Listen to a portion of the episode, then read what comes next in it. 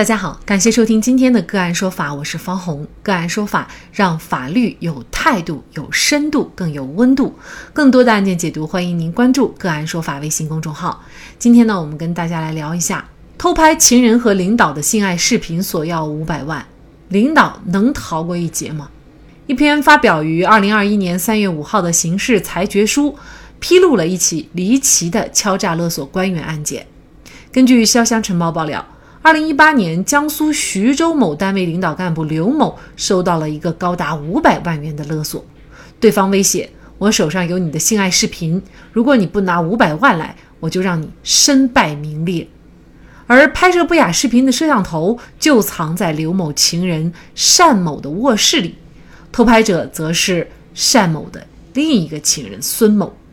二零一七年，孙某和女子单某因为抵押业务相识并熟悉以后，发生了两性关系。不过，孙某太过龌龊，居然决定监视女青年单某。然而，在装上监控设备以后，让孙某万分惊讶的是，摄像头偷偷拍下了单某和多名男子之间的不雅视频，其中就包括领导刘某。性爱视频就是一个富矿，孙某一下子就找到了生财之道。二零一七年八月，孙某向女青年单某出示了自己偷拍录制的不雅视频，以向单某家人公布该视频要挟，敲诈勒索女青年单某五万元。二零一八年三月，孙某又找上了刘某，刘某是徐州市某单位领导干部，于是孙某一开口就向刘某要五百万元，他威胁刘某不给钱就将不雅视频交给纪检部门，在互联网曝光。为了达到目的，孙某还故意编造谎言，称有人愿意高价购买该视频，多次通过电话、短信以及面谈的方式威胁刘某。然而这一次，孙某的目的并没有得逞，女子单某等人对孙某实施了非法拘禁。江苏省丰县人民法院一审认为，孙某以非法占有为目的，敲诈勒索他人财物，数额特别巨大，其行为已经构成了敲诈勒索罪，以孙某犯敲诈勒索罪，判处有期徒刑七年，并处罚金人民币九万元，责令孙某退出违法所得人民币五万元，发还被害人单某。孙某不服，提起上诉，徐州市中级人民法院二审裁定维持原判。不知道从什么时候开始。偷拍、敲诈公职人员成为一条发财的捷径。无独有偶，二零一八年十二月，某省李副厅长被女青年王某录制了不雅视频。为摆平此事，李副厅长前前后后给了女青年二百五十万。二零一八年，陕西的一名前县委书记化名刘浩通的性爱视频曾火爆全网。视频背后涉及一起跟踪、偷拍县委书记、敲诈五千万的案子。涉案人员李国定、王浩伟等四人撬锁进入了 F 县某局女副局长李珍的住宅，陕西省延安市某小区的十九层，并在卧室的空调上方安装了监控设备，探头正对着床，并最终拍到了刘浩通和李珍的性爱视频。拍摄性爱视频，进而敲诈勒索，为何有时会屡屡得逞？偷拍在个人家里安装摄像头，要承担怎样的责任？就这相关的法律问题，今天呢，我们就邀请北京市京师律师事务所高级合伙人范晨律师和我们一起来聊一下。范律师您好，这个很荣幸啊，呃，再次跟大家见面，这个聊一个比较呃有意思的一个话题啊。嗯，确实啊，说到这个性爱视频啊，虽然呢，我们感觉它属于隐私范围内的东西啊，但是呢，通过这种性爱视频敲诈勒索，有很多人呢是以它为生财之道的，而且呢，这样的一种生财之道还屡屡得逞。那么您觉得这原因是什么呢？呃，我是认为啊，首先是啊，一些领导干部啊，他们本身的问题啊，因为我们知道呢，苍蝇不叮呃无缝之蛋。一些党员干部呢，抵御不了美色的诱惑，比如说自己的警戒不高啊，那个对自己的啊律己的戒尺也也不严，并且缺失了对爱情的专一性、对婚姻的忠贞度、对家庭的责任感。那这样的话，发生这种不正当的性行为。再一个呢，啊，我们知道呢，我们科技的进步也是为这种事情的发生呢提供了技术上的一些条件，有很多这样的设备了。当然，这个是只是次要的啊，只是次要的原因。还作案者，他们这种贪婪啊，他们不想通过正当的劳劳动获取了那个劳动果实，想通过这种走捷径，通过敲诈的方式来获取钱财。我我认为主要是基于以以上的这个原因，造成了这种案件的这种多发。还还有就是这个被敲诈者，因为他身份特殊，他也害怕这种视频被传播出去，也不去报警。否则的话，事实上这种敲诈行为本身应该就是一种违法犯罪行为吧？是的，你你说的这个是太对了。被敲诈的人，他本身在一个位置上，他发生了这个事情之后，他本能他不是去通过正当途径去处理，而是通过金钱交易的方式掩盖了，这是他们的一些想法。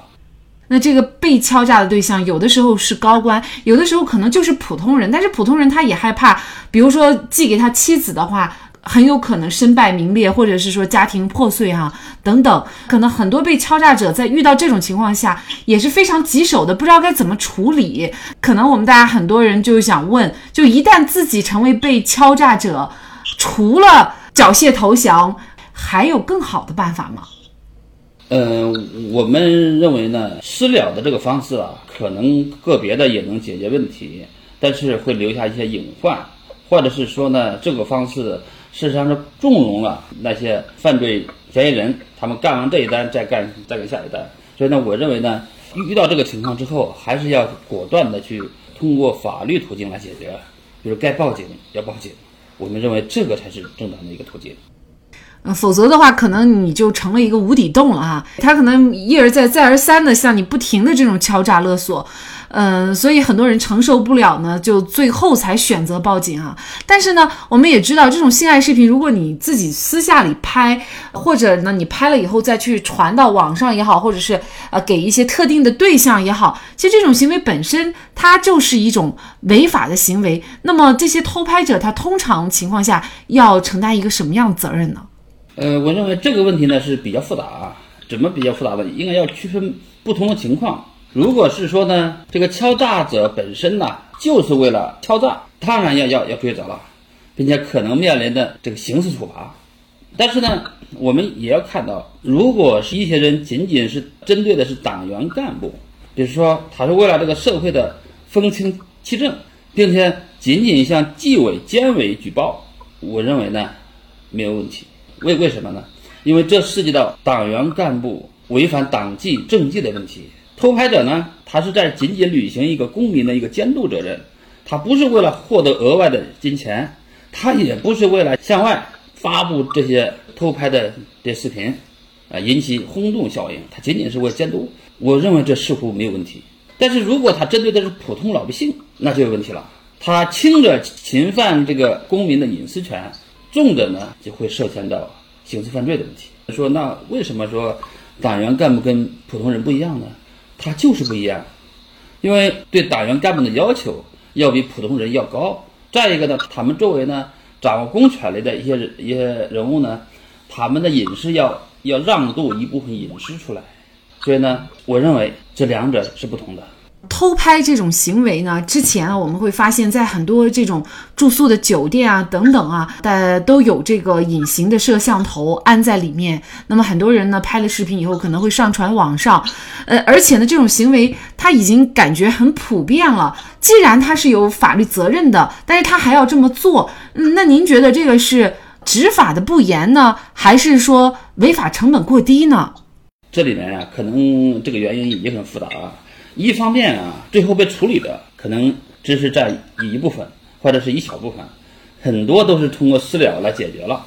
呃，那些偷拍者呢，尝到了这个好处。再一个呢，这个处罚的力度，应该说呢，判的也也不一定就就算轻。当然了，我觉得人的贪欲就是不劳而获。刚才讲了，专门从事这种敲诈活动的一些人，就是想通过这种方式快速的致富，快速的挣钱，这种贪欲的这种膨胀。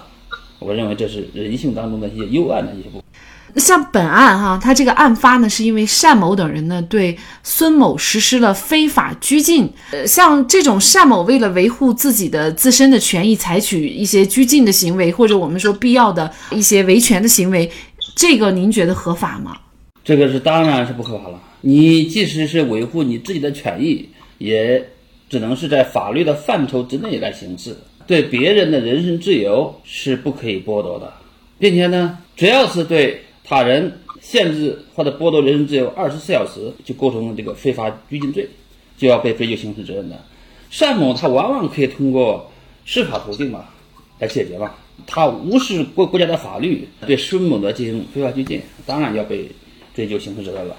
那么刚才您也提到了，就是如果是对官员实实施这个监督的行为，就是我想通过这样的一个偷拍的行为，最后呢对他这个生活作风进行检举，那么这种就是合法的。但是呢，显然这种行为呢，呃，这个边界呢不是非常清楚哈。是这个情况下，在偷拍的时候，可能也需要特别注意，因为你比如说，你如果是在他家里或者他经常出现的地方去安这么一个东西。你又涉不涉嫌，比如说非法侵入他人住宅啊，或者你这个视频如果没有保存好，一旦泄露以后，是不是你也有风险？我是这么认为哈，公民啊对这个官员的这个监督啊，公职人员的监督应该是有依据的，这是依据我们宪法的一些规定啊，公民有监督权，啊，但是确实是个这个监督方式是需要掌握的，方式也要合法。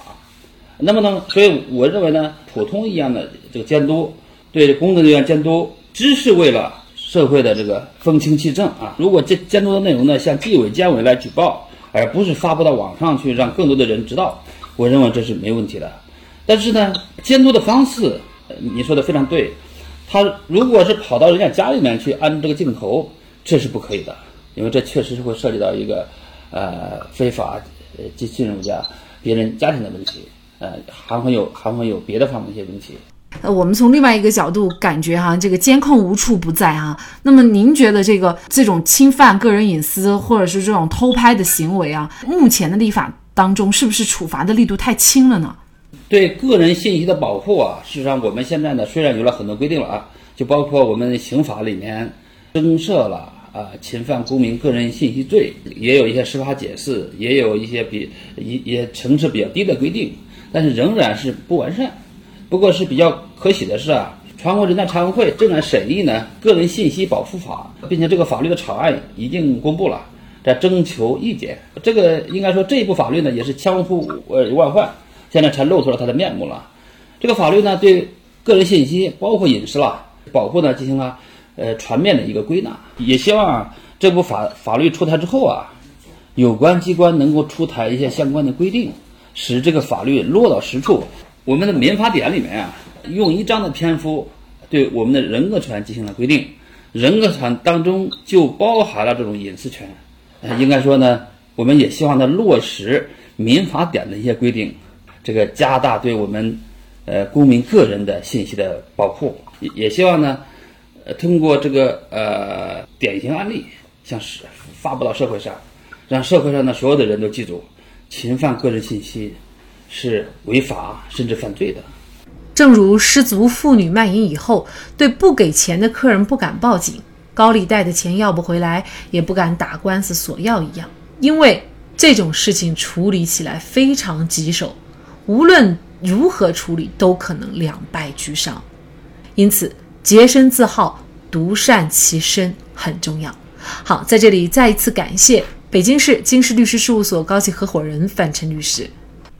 那更多的案件解读以及呢我们的线上视频讲法内容呢，欢迎大家关注我们个案说法的微信公众号。另外，您有一些法律问题需要咨询，都欢迎您添加幺五九七四八二七四六七这部手机号的微信号向我们进行咨询，我们会将您的问题转给我们专业资深的律师进行解答。好，感谢您的收听，我们下期节目再见。